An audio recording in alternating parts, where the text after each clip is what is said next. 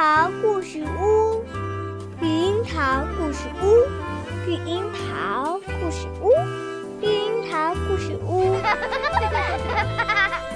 欢迎来到绿樱桃故事屋。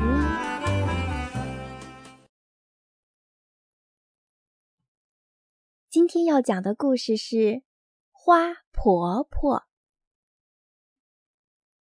花婆婆住在海边的一幢小房子里，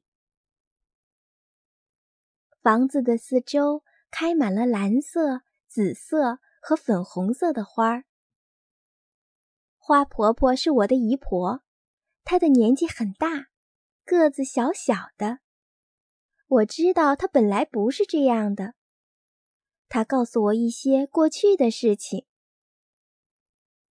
花婆婆的名字叫爱丽丝。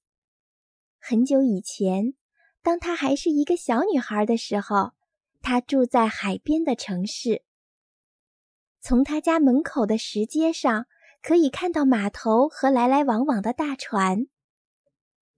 很多年以前，她的爷爷就是搭乘一艘大帆船来到美国的。爱丽丝的爷爷在房子的一楼开了一家店，专门雕刻船头的人像，以及摆在烟草店门口的印第安人像。他也是个艺术家，偶尔会画一些帆船和沿海地区的风景。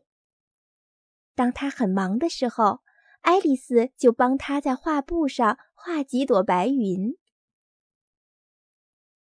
晚上。爱丽丝常坐在爷爷腿上听他讲故事。每次讲完，爱丽丝就说：“我长大以后要像你一样去远方旅行。当我老了，也要住在海边。”很好，爷爷笑着。但你一定要记得做第三件事，做一件让世界变得更美丽的事。爱丽丝答应的又快又大声，但她还不知道将来会做什么样的事。很快的，爱丽丝长大了。爱丽丝决定去做她答应爷爷的三件事。她离开了家乡，住在一个离海边很远的城市。她在图书馆工作，自己也看了很多书。都是很远的地方所发生的故事。这时候，大家都称呼她路菲斯小姐。冬天里，路菲斯有时候会到公园中央的温室里看花草。温暖潮湿的空气中散发着一股甜甜的茉莉花香。他深深地吸了一口气，嗯。有热带岛屿的气息，可惜不是真正的热带岛屿。因此，鲁菲斯来到了一座真正的热带小岛。有一天，他遇见了渔村的村长 Barry 家，于是鲁菲斯到了村长的家，认识了村长太太。他离开时还送给他一个漂亮的珍珠贝。上面刻着一只天堂鸟和一行字：“我永远记得你。”他感动地说：“我也会永远记得你。”卢菲斯到处去旅行，每经过一个地方，他都结交了一些难忘的好朋友。最后，他来到东方的一个小国家。他在骑骆驼的时候。不小心摔了下来，他的背部受伤了。哎，我真是笨手笨脚。算了，我已经走过那么多地方，也许我应该做第二件事，到海边找个房子住下来。路飞斯从新房子的走廊上可以看见太阳升起又落入海中。他在新房子前面开辟了一座花园。当他撒下花种子的时候，心里非常快乐。对了，我答应过爷爷要做一件让世界变得更美丽的事。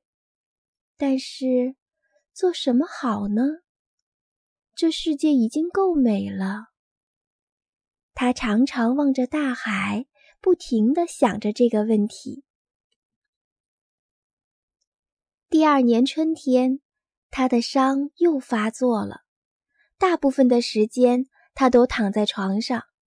他去年撒下的种子已开花，他非常满意的说：“啊，鲁冰花，我最喜欢这种花了。希望今年夏天我可以撒更多的种子，那么明年就会开更多的花了。”但是他一直没有办法下床。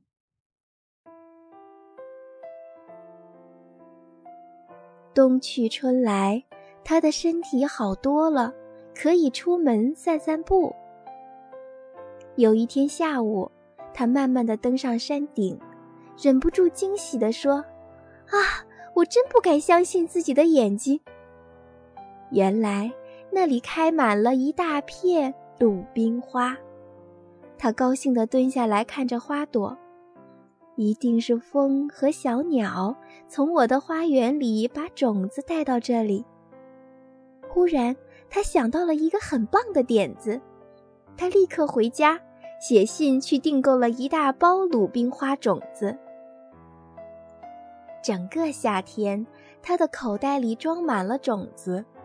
他把种子撒在公路和乡间的小路边儿，只要它经过的地方，它就不停地撒种子。这里撒一点，那里撒一点，它的背部一点儿也不疼了。每天都高兴地出去撒种子，大家都叫它又老又疯的怪婆婆。第二年春天，那些种子几乎同时开花了，原野上、山坡上开满了蓝色的、紫色的和粉红色的鲁冰花。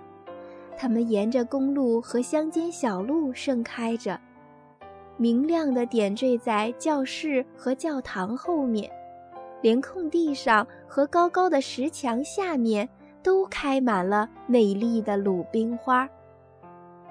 他终于完成了第三件事，也是最困难的一件事。我的姨婆现在非常老了，她的头发也白了。可是她还是不停地种花，每年都开出更多更美的鲁冰花。现在大家都叫她花婆婆。我常常和朋友站在篱笆外面，好奇地看着她种花。朋友们都认为她是世界上最老的一位老婆婆。他偶尔会邀请我们进屋子里听他说故事。他常说一些很远的地方所发生的故事。有一次，我告诉他，等我长大以后，要像你一样去很远的地方旅行。当我老了，也要像你一样住在海边儿。很好，花婆婆摸摸我的头说：“但是，小爱丽丝，你一定要记得做第三件事哦。”什么事？做一件让世界变得更美丽的事。好啊，我答应的又快又大声。但是我还不知道将来会做什么样的事。